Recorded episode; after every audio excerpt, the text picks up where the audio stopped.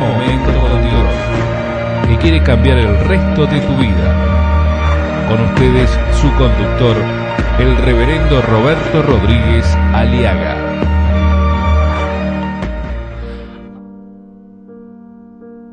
el dolor por la muerte de un ser querido, muchas veces tenemos la tentación de sentarnos desesperados y angustiados y vivir llorándolos o evocando sus memorias.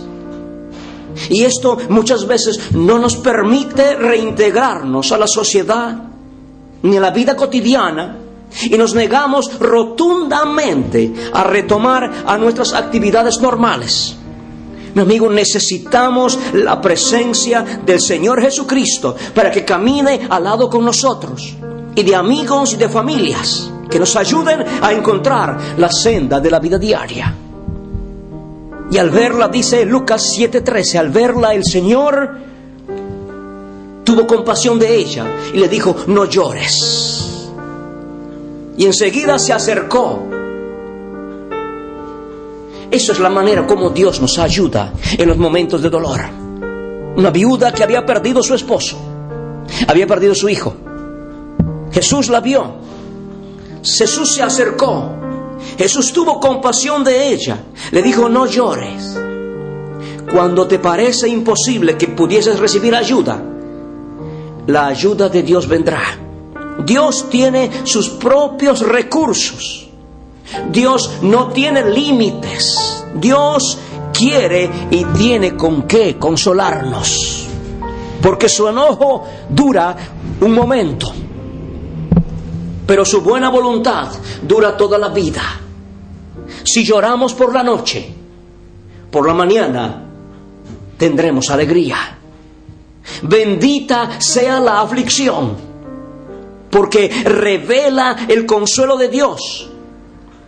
Usted puede confiar en aquel que murió en la cruz. Porque si usted no confía en Cristo, entonces, ¿en quién puede usted confiar? Cuando siento miedo, confío en ti, mi Dios, y ya no, neces y ya no siento más el temor. Isaías 56:3. Esta viuda camino hacia el cementerio para enterrar a su única esperanza, el único hijo que tenía. Va seguramente preguntándose, ¿qué hará? ¿Qué haré yo? ¿Qué será de mi vida? ¿Qué hago si ya he perdido mi esposo que me protegía? ¿Qué hago ahora que perdí mi esposo que me, me sostenía, me sustentaba y me amaba? Y ahora, sobre llovido mojado, ahora he perdido mi único hijo, mi esperanza, mi defensa, mi alegría y mi gozo. Mi vacío es tan grande que no puedo soportar. No puedes hacer nada por devolverles de la muerte. No puedes devolverle la vida ni hacer que vuelva a estar contigo otra vez. Pero sí hay una verdad. Más bien, algún día, usted y yo moriremos e iremos a reunirnos con los seres queridos. ¿Qué hago con este dolor inexplicable por perder un hijo? No puedes hacer nada más que caer en los brazos de Jesús, apoyarte en Él, que es la resurrección y la vida. Venid a mí, dice Jesús, todos los que estáis trabajados y cargados, y yo os haré descansar. Este pasaje es un cuadro vívido de una realidad, de una tragedia generacional esta viuda va a enterrar a su joven hijo. Su esperanza va en camino a una camilla, a un féretro. Y cuando Jesús entra hacia Naín, la ciudad donde vivía esta viuda, y la viuda va camino hacia el cementerio, se enfrentan y se encuentran la vida y la muerte, el Salvador y el perdido, el que vino a buscar y salvar lo que se había perdido, el Señor de la vida y el imperio de la muerte. Ahora hay dos poderes frente a frente. El mayor ganará al menor. Dígame, ¿quién cree usted que se impondrá en esta lite en esta guerra, en esta batalla. Por supuesto, Jesucristo el Señor, quien es la vida. Entonces Jesús se acerca, le dice, mujer, no llores, no sigas más llorando, porque no hará tus llantos que vuelva a vivir tu hijo. Tienes que reintegrarte, tienes que volver Utiliza este dolor, utiliza esta circunstancia y canalízalo a través de la fe en la vida, en la persona de aquel que dijo yo soy la resurrección y la vida y el que esté, el que cree en mí aunque esté muerto vivirá. Jesucristo es la esperanza y la solución a todo drama generacional, mi amigo.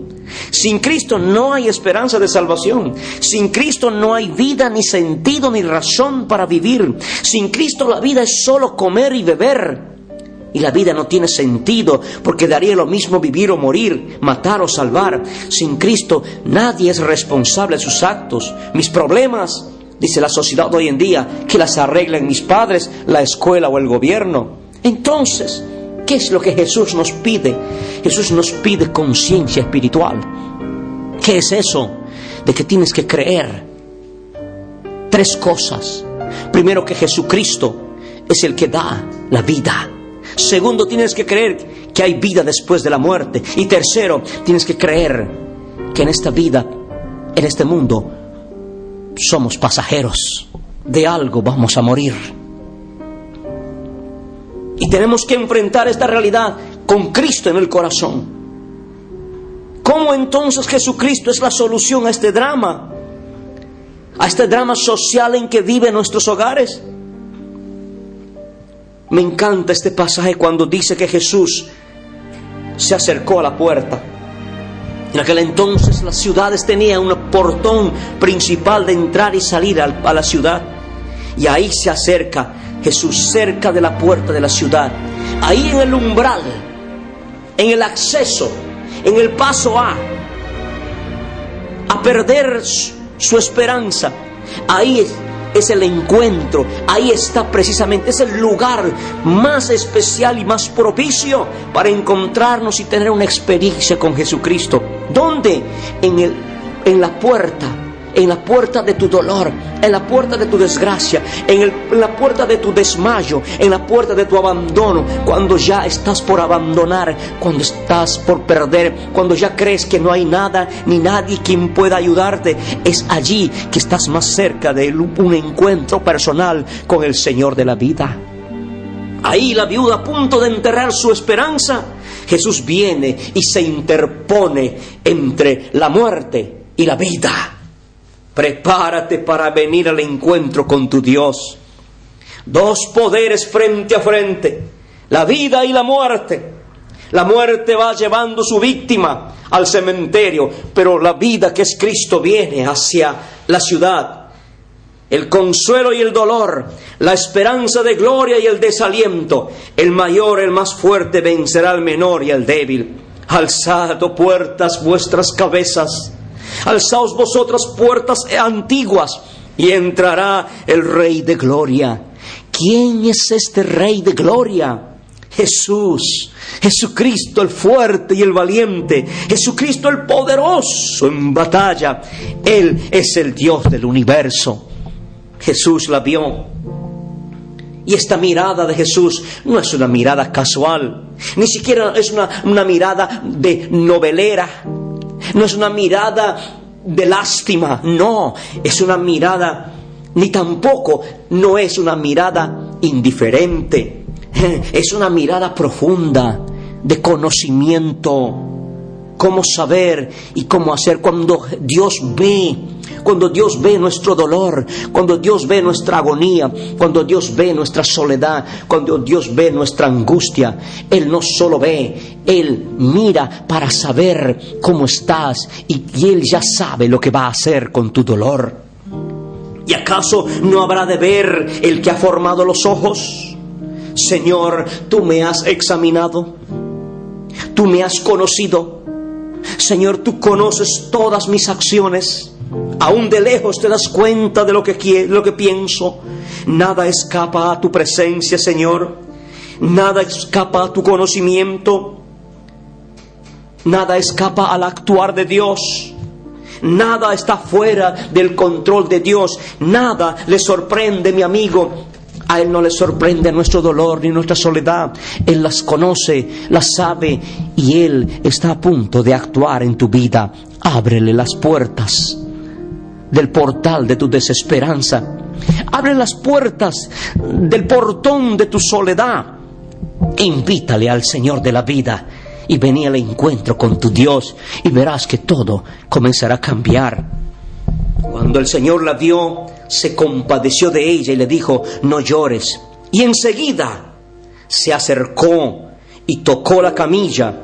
Y Jesús le dijo al muerto, joven, a ti te digo, levántate. Entonces el que había estado muerto se sentó y comenzó a hablar y Jesús se lo entregó a su madre. Jesucristo es la solución a todo drama generacional. Jesús vino al encuentro de una mujer ante el drama más doloroso, de, a punto de enterrar la esperanza, su único hijo. La vida prevalece siempre a la muerte. La esperanza siempre vence al desaliento.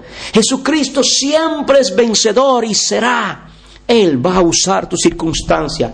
Él va a utilizar tu dolor en este mismo momento. Él te va a enseñar después. Entenderás por qué y para qué del dolor que estás pasando. Jesús la vio no casualmente ni improvisadamente, sino que la conoció, conoció su condición, pues Él sabe de que estamos hechos, Él sabe de que somos polvo. Jesús se compadece de ella. Jesús se conmovió. ¿Por qué? Por la condición miserable y desesperada e impotente de una sociedad cansada de luchar contra el cáncer. Dios sabe que la sociedad está cansada de luchar contra el SIDA que quita a nuestros hijos, que estamos cansados de luchar contra la inmoralidad que arruina la vida de nuestra juventud, contra las drogas, los boliches, la violencia, el tabaquismo, los suicidios, abortos, odio, la soledad, la muerte, que arrasa vidas, familias, hijos, niños, dejando lastres de pudrición, de soledad, de divorcios, de viudeces, orfandad. Mi amigo, Dios sabe que nosotros no podemos más contra estos flagelos. Por eso Él es la única esperanza de gloria. Por eso Jesucristo es tu esperanza. Jesucristo es la única solución al drama generacional en que vivimos. La esperanza nació en Belén Sí, en Belén, porque Él mismo, Dios mismo, vino a este mundo. Vino para identificarnos con nosotros, vino para enseñarnos el camino, la verdad y la vida, y vino para salvarnos de la pudrición del pecado, para quitar para siempre de nuestros corazones el poder del pecado, para transformar nuestras vidas, para decirnos que hay un camino, que hay una esperanza y hay una luz en medio de este mundo de tinieblas. Y esa luz es Jesucristo, porque el que me sigue, dijo él, no andará en tinieblas, sino que tendrá la luz de la vida. Dile sí a Cristo. Dile, Señor, Gracias, porque ahora comprendo que no solo ves mi dolor, sino comprendes mi dolor, sino también tú te compadeces de mí. Toma mi vida, te la entrego para siempre y consuélame y ayúdame en estos momentos de dolor en que estoy viviendo desde ahora y para siempre. Amén. Escuchar nuestros programas ingresando a www.unmomentocondios.com.